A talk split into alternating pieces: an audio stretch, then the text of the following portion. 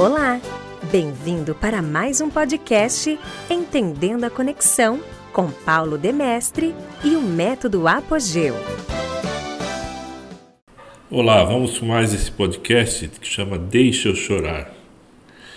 Eu, quando eu quis dizer deixa eu chorar, eu quis dizer é, para mim mesmo, né? Então que eu me autorize a chorar. Porque quem reprime o choro somos nós mesmos, né? Então, associando com a questão comportamental, você tem os perfis, temperamento, comportamento que estão mais do lado emocional, que tem que não tem muito fator inibitório, fator cerebral aí, ou análise ponderação construída no comportamento, esses têm mais facilidade para chorar.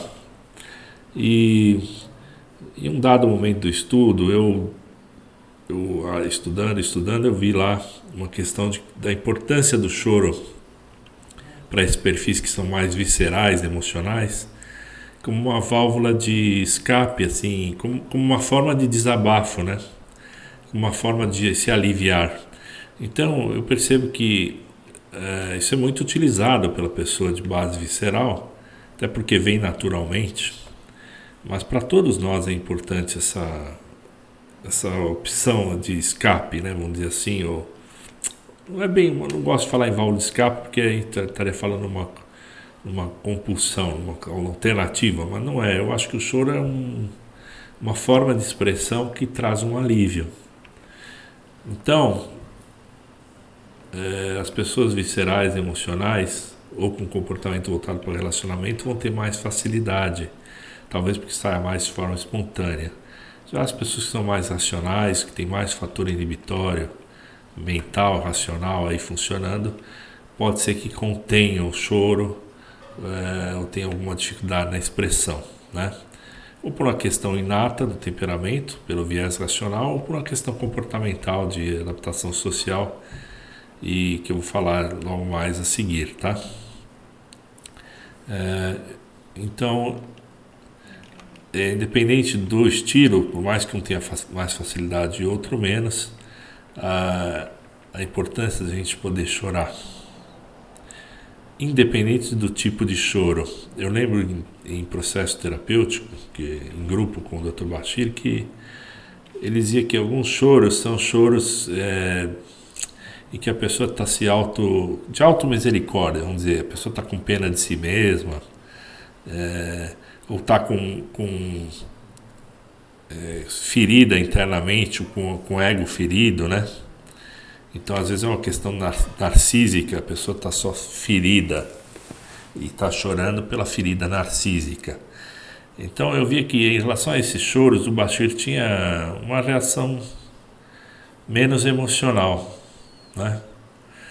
Mas ele, em, em relação a outro tipo de choro, que é o, o choro sentido da pessoa que está realmente sofrendo ou vivenciando uma questão profunda ou sofrendo um momento difícil, esses, esse tipo de choro o Bashir se comovia mais, vamos dizer assim, tá?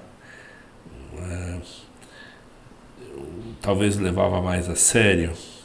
Eu acho que ele respeitava mais esse tipo de choro.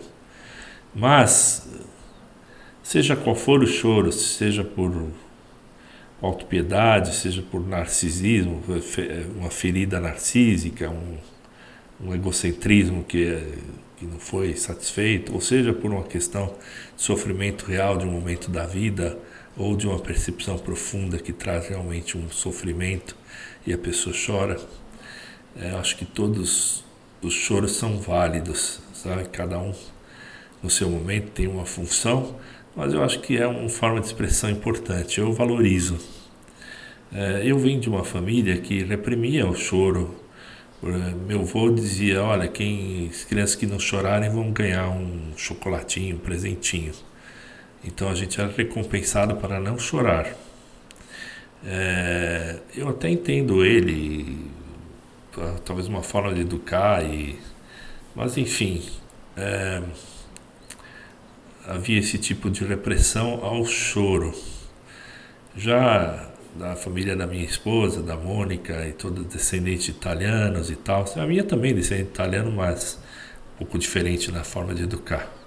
Mas da Mônica, é, sempre eu, eu, vejo uma falta de repressão em relação às, às, às, formas de expressão em geral em relação ao choro. Eu acho bacana.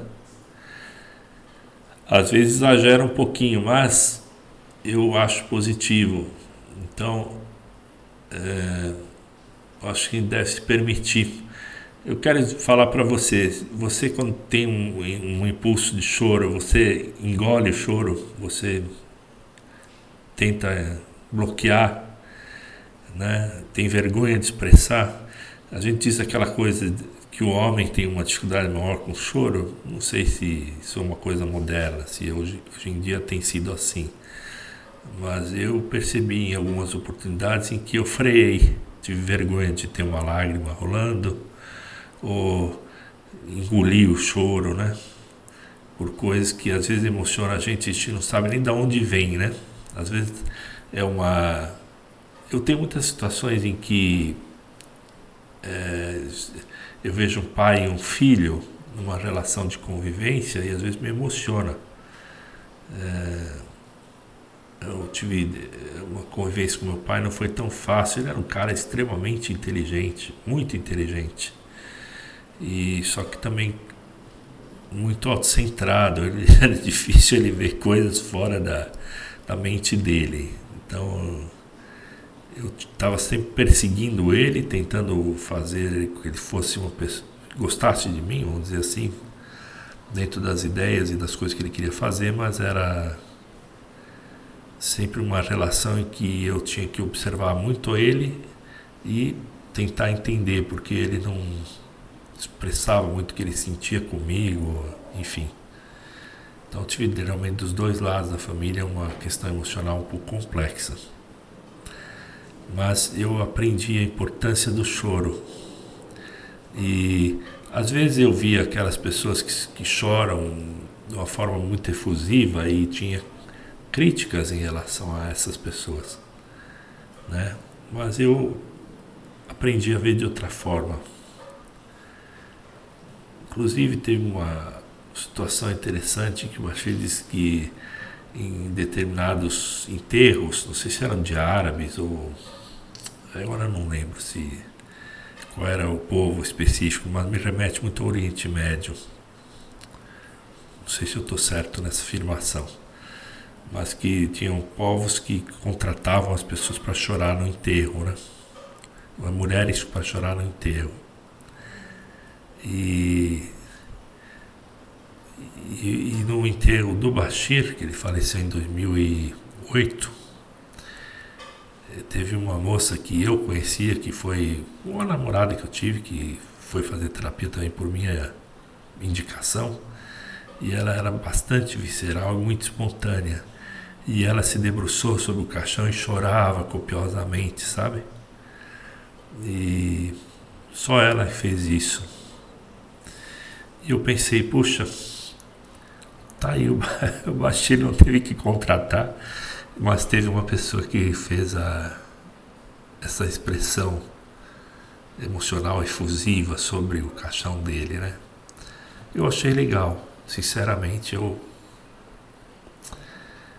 achei bacana. Eu sou uma pessoa favorável à, à expressão. Então, Outra crítica que eu tinha também era da pessoa visceral que de repente chorava tal, e dali a pouco ela tá toda lépida, tranquila, já tá tudo bem, sorridente, né? Então eu dizia, pô, caramba, agora há pouco tava chorando e agora já tá assim. Então eu ficava com esse tipo de crítica. Isso estou falando de mais novo, né? Depois eu estudando aprendi que é isso mesmo, o choro vem para a pessoa se aliviar e para a pessoa ficar bem a pessoa se sentir bem. Então, não tem problema nenhum em você chorar e se aliviar e se sentir bem. Né? Então, é isso que eu queria falar. As coisas da vida estão estressantes, muitas coisas tocam a gente de forma sensível e a gente pode chorar. Não é? É um bom recurso. É um recurso que a gente tem e pode ser usado, tá bom? É isso aí. Um abração Obrigado, até o próximo podcast.